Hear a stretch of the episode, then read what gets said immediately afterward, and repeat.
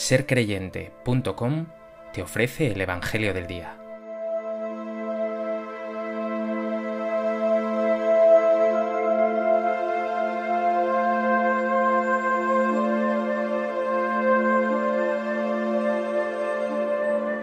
Del Evangelio de Mateo. En aquel tiempo, de nuevo tomó Jesús la palabra y habló en parábolas a los sumos sacerdotes y a los ancianos del pueblo el reino de los cielos se parece a un rey que celebraba la boda de su hijo. Mandó a sus criados para que llamaran a los convidados, pero no quisieron ir. Volvió a mandar a otros criados encargándoles que dijeran a los convidados, Tengo preparado el banquete, he matado terneros y reses cebadas, y todo está a punto, venid a la boda. Pero ellos no hicieron caso. Uno se marchó a sus tierras, otro a sus negocios, los demás agarraron a los criados y los maltrataron y los mataron. El rey montó en cólera, envió sus tropas, que acabaron con aquellos asesinos y prendieron fuego a la ciudad. Luego dijo a sus criados, La boda está preparada, pero los convidados no se la merecían. Id ahora a los cruces de los caminos y a todos los que encontréis, llamadlos a la boda.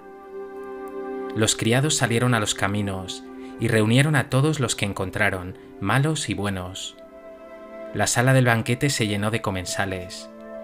Cuando el rey entró a saludar a los comensales, reparó en uno que no llevaba traje de fiesta y le dijo, Amigo, ¿cómo has entrado aquí sin el vestido de boda? El otro no abrió la boca. Entonces el rey dijo a los servidores, Atadlo de pies y manos y arrojadlo fuera a las tinieblas allí será el llanto y el rechinar de dientes, porque muchos son los llamados, pero pocos los elegidos.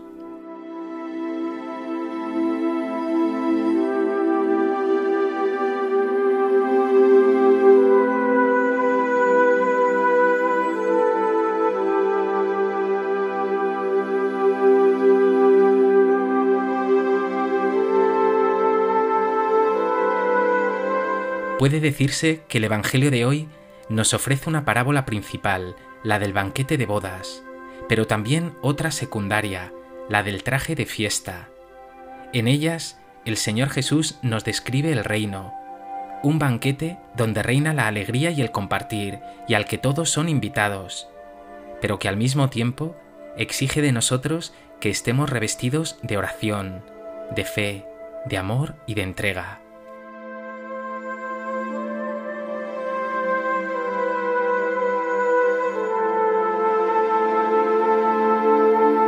A propósito de este texto del Evangelio de Mateo, me gustaría compartir contigo tres reflexiones.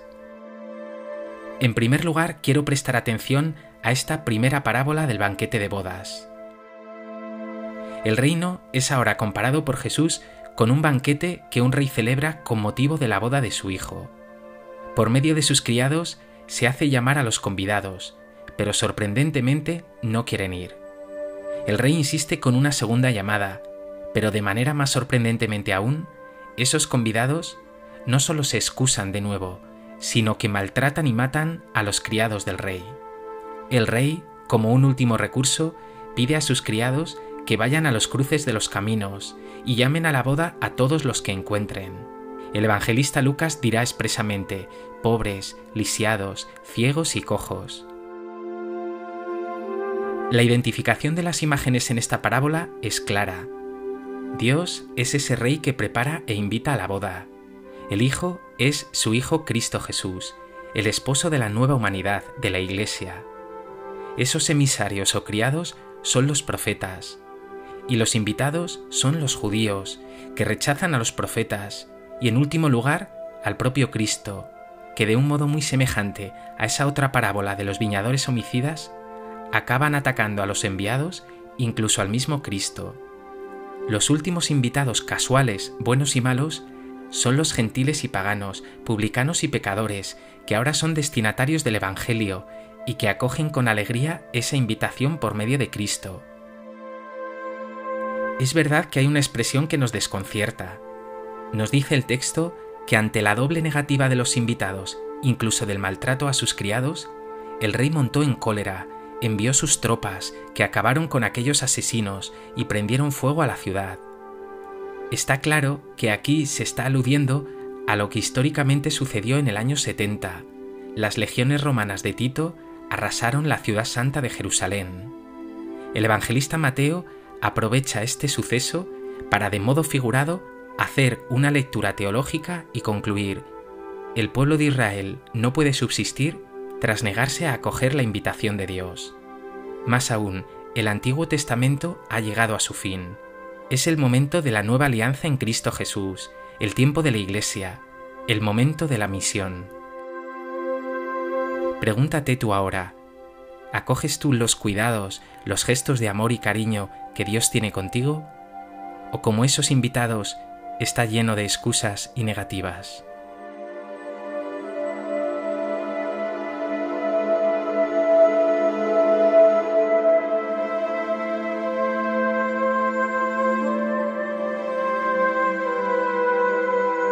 En segundo lugar, me gustaría centrar la atención en dos claves de esta parábola del banquete de bodas. Primero, que Jesús compara el reino de Dios con un banquete de bodas.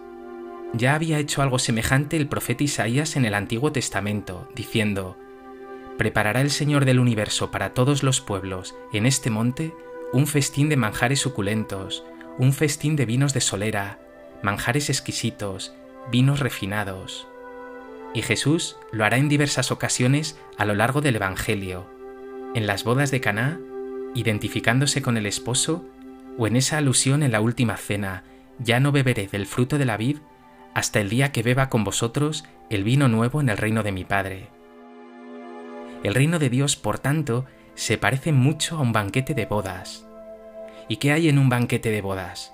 Multitud de invitados, horizontalidad, no hay ni primeros ni últimos, abundancia, alegría exultante, fiesta, baile, diversión. La teología católica más clásica ha venido hablando del reino y concretamente del cielo como una visión beatífica, una especie de éxtasis, en cierto sentido de algo estático. Se me viene a la mente así esa frase del Papa Francisco en su exhortación La alegría del Evangelio, en la que decía, Jesucristo rompe los esquemas aburridos en los cuales pretendemos encerrarlo. Quiero dejar claro que la buena noticia de Jesús nada tiene que ver con el tedio y la penitencia permanente. No es un evangelio para gente tristona o aburrida, todo lo contrario.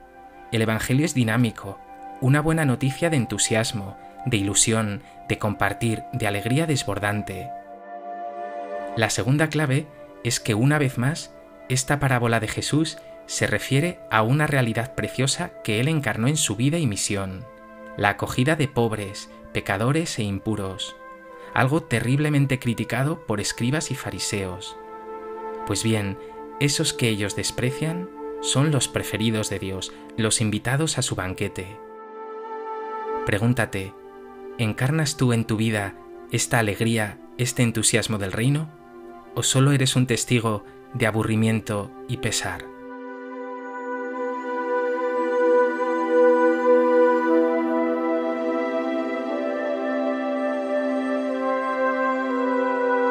En tercer lugar, al final de nuestro texto encontramos la parábola del traje de fiesta. Esta parábola del traje seguramente era independiente en su origen a la del banquete de bodas, y de hecho no parece encajar bien como conclusión con lo expuesto anteriormente. Con la sala llena de comensales, solo uno es excluido como indigno por no llevar el vestido apropiado. Y además resulta extraño que un rey que ha llamado en una última tanda a invitados casuales les exija finalmente etiqueta. Sea como sea, esta parábola no pretende aguar la fiesta, no pretende restar ni un ápice de la alegría y de la abundancia de ese banquete del reino. Pero sí quiere dejar claro que esa invitación gratuita y universal de Dios a que participemos todos en su reino, judíos y gentiles, pobres y pecadores, también tú, no puede llevarte a tener una falsa seguridad de que te salvarás sin más, a dormirte los laureles. Lo dice al final Jesús, ojo, muchos son los llamados, pero pocos los elegidos. Es decir, no se trata de una salvación automática. Dios nos pide que respondamos bien a su gratuidad, a su benevolencia, a su amor. Como se dice popularmente, el amor con amor se paga. Solo te apropiarás verdaderamente de esta buena noticia del Evangelio si la acoges de corazón, si te transforma profundamente. De lo contrario, ¿no será todo una farsa? Y el traje de fiesta que exigen este rey y su banquete es la conversión del corazón, es ese mismo vestido nuevo del Hijo pródigo tras su arrepentimiento y vuelta a la casa del Padre. Dios, en definitiva, te pide que te revistas de Cristo, como dice bellamente San Pablo en su carta a los Efesios. Despojaos del hombre viejo y de su anterior modo de vida, corrompido por sus apetencias seductoras. Renovaos en la mente y en el espíritu, y revestíos de la nueva condición humana creada a imagen de Dios, justicia y santidad verdaderas. Detente un momento, mira ahora el traje que llevas. ¿Es una vestimenta de intereses bajos, egoísmos y superficialidad? ¿O un traje de benevolencia, alegría, generosidad y servicio?